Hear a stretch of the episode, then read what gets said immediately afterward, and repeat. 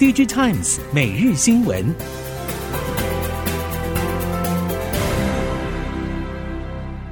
听众朋友们好，欢迎收听 DigiTimes 每日新闻，我是翁方月，现在为您提供今天的科技产业新闻重点。首先带您关心。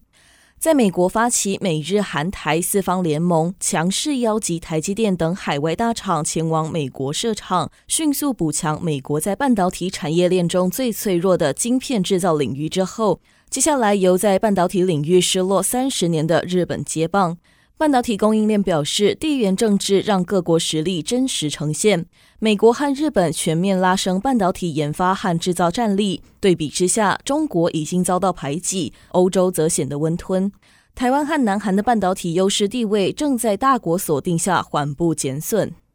台积电前往美国、日本、德国等地设厂，本土供应链比重必须优先导入。跟随台积电前往海外打拼的成本高昂，台厂大多难以负荷。台积电扩产虽然带旺部分台厂，但其实当地供应链更是大进步。在台积电指导练兵之下，技术可望更为提升，同时形成完整的半导体聚落。Nanflash 价格跌到谷底，供应商无法忍受巨额亏损。近期市场频传，上游 NAND 原厂力图止跌或酝酿回涨。中国记忆体模组业者透露，指标大厂长江存储传出将调整 NAND 产品价格。近日，韩系三星电子和 SK 海力士也传出将更近百分之三到百分之五的涨幅。台系记忆体模组业者表示，记忆体原厂希望在下半年踩住跌价刹车的意图非常明显。目前并没有接获韩系大厂传出正式涨价的消息。更重要的是，市场需求还没有出现好转的迹象。虽然原厂力阻跌势，但是否有一线大厂愿意达成交易才是重点。此外，NAND 前五大厂亏损惨重，第一季累计亏损突破百亿美元。长江存储从成立以来一直都是处于亏损状态，加上大基金近日宣布加码支持，营运资金以及转亏为盈并不是首要目标。电子纸驱动 IC 从去年下半全面启动库存调节之后，需求就大幅衰退，截至目前为止还看不到后续明确的订单。包括天域、联阳、晶鸿等业者都认为，电子纸驱动 IC 无论是电子纸显示器或是电子货架标签应用，都还需要更长的时间才会回到成长的趋势。根据台系电子纸大厂元泰的看法，今年全球经济环境疲弱，明年才会有爆发性成长的机会。相关 IC 设计业者认为，目前电子纸驱动 IC 备货处于温和状态，回神最快也要等到今年底。以电子货架标签来说，目前认为至少需要一到两个季度时间去化库存。初步看来，出货消息和去年下半相差不会太大，但还是希望能够从大客户元太那边听到一些好消息。在半导体需求反弹时机可能不如预期的背景之下，三星电子传出将调整脚步。根据韩媒引述业界消息指出，三星考虑推迟平泽第三工厂晶圆代工产线的设备投资，而原先 P 三厂新建产线量产时程定在今年第四季，或许将延后到明年。分析认为，由于半导体需求不振，连带 IT 业者推迟投资资料中心，三星也将选择比较保守的方案。根据了解，三星规划在平泽 P 三厂扩建的晶圆代工产线为四纳米制程。先前曾经有南韩业界消息指出，三星 P 三厂新设的晶圆代工产线最快在今年五月试运行。这次之所以考虑调整投资节奏，被外界解读是因为半导体市况回暖速度不如预期。而且，晶圆代工产线架动率大多由客户订单决定，因此在客户投资推延的背景之下，三星很有可能会调整投资节奏。ChatGPT 带来新的科技产业革命，众厂对于 AI 浪潮感到极度焦虑，让高算力的 GPU 需求迅速飙升。再加上美国释出 AI GPU 的销中禁令，中国百度等大厂全面扫货 NAND AI GPU，使得 NAND 迅速摆脱矿潮消退与疫情红利告终的困境，挟带 AI 技术优势更上一层楼。近期市场传出 NAND 订单满手，已经向台积电追单，为近月来频频遭到联发科等大客户砍单的台积电填补产能缺口。近期 NAND 除了在台湾助力华硕等 AI 国家队抢食生成式 AI 大饼之外，再宣布和 ServiceNow 建立合作伙伴关系，以发展强大的企业级生成式 AI 功能，透过更快、更智慧的工作流自动化，改变业务流程。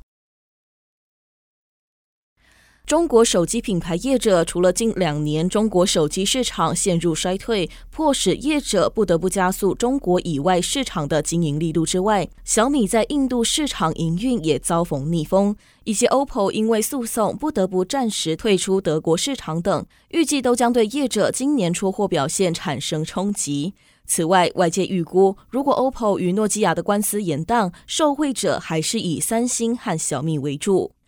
尽管短期内 OPPO 手机无法在德国和法国等地销售，但预期影响不大。而且去年俄乌战争爆发，三星手机业务退出俄罗斯，让 OPPO 手机业务在俄罗斯获得不错的进展。加上第一季借由 Find N2 和 Flip 引领，以百分之十九点六的市占再度夺回中国手机龙头，对 OPPO 手机销售与营业额将有正面注意。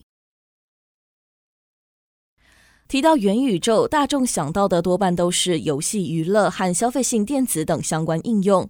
事实上，元宇宙本质所强调的虚实整合应用，在工业领域已经有不少落地的案例。许多制造业已经在工厂场域内导入扩增实境眼镜，辅助工作执行或远距协作。也就是说，工业元宇宙不止已经展开，成熟度甚至比想象中的更高。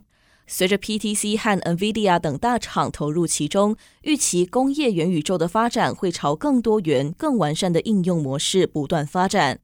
其中，工业元宇宙应用最为杰出的就是汽车产业。厂商可以在虚拟空间模拟车子的自动驾驶状态，或是打造虚拟汽车工厂，以利检视产线流程是否需要修正等。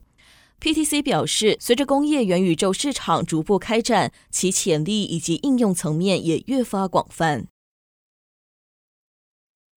近年来，LED 直显发展迅速，点间距越来越小，让 LED 显示荧幕开始从室外应用进入到企业会议厅、控制室或是高阶家庭剧院的室内应用场景中，预期迎来另一波高成长的市场需求。不过，在使用以及观看小间距 LED 显示大荧幕之后，常常有人感觉到双眼不适等问题。方略电子董事长丁锦龙表示，这主要是因为应用情境从室外转到室内，加上观看时间从短变长，技术与产品设计没有跟上使用情境。长久观看下来，眼睛容易感到疲劳，同时得到相关疾病的几率也会增加。在相同原理之下，使用 Mini LED 背光的 LCD 也会发生同样的风险，主要是考量到成本问题。针对这样的痛点，方略开发出 PAM 调光模式，搭配独家的光学引擎，以主动式调光模式从源头解决问题，希望借此实现护眼且高画质的优点。国家发展委员会官员十八号表示，截至目前，台湾已经有四家独角兽，其中有三家业者已上市，市值就在十亿美元以上；另一家虽然不及十亿美元，却也已经超过新台币两百亿元。政府将持续鼓励新创投资。至于许多已经达到 IPO 阶段的新创，证交所将协助在创新板挂牌，加速出场。官员表示，为了活络新创出场管道，金管会已经推动台湾新创板以及战略新板等，协助新创快速发展。台湾缺乏天使资金，创投业对于高风险的新创公司投资也非常保守。为了避免资金套牢或是损失，都希望新创公司有 IPO 的时程规划，以利创投业者或初始股东可以顺利获利出场，或看好新创前景的另一批股东接手部分股权。借此产生正向循环，带动更多投资动能。伺服器生产聚落集中在泰国与墨西哥的态势明显。英业达在广达之后，也宣布前往泰国设伺服器厂，据传是品牌厂要求，而不是云端资料中心客户。伺服器机壳大厂勤诚执行长陈亚南指出，将前往美墨边境设打样生产线，并预计一到一点五年后在当地设厂。伺服器供应链在前一波因应美国加征中国关税，大举从中国迁移到台湾以及墨西哥等地。不过，中美之间的较劲更深远与全面，连带导致台海之间紧张情势升温。迁离大中华地区成为伺服器供应链新一波迁移动能，其中泰国与墨西哥成为两大生产新据点。除了泰国、墨西哥兼具关税优惠、距离终端客户近、劳力比较充裕等条件，一直是伺服器厂聚集地。如今规模只增无减。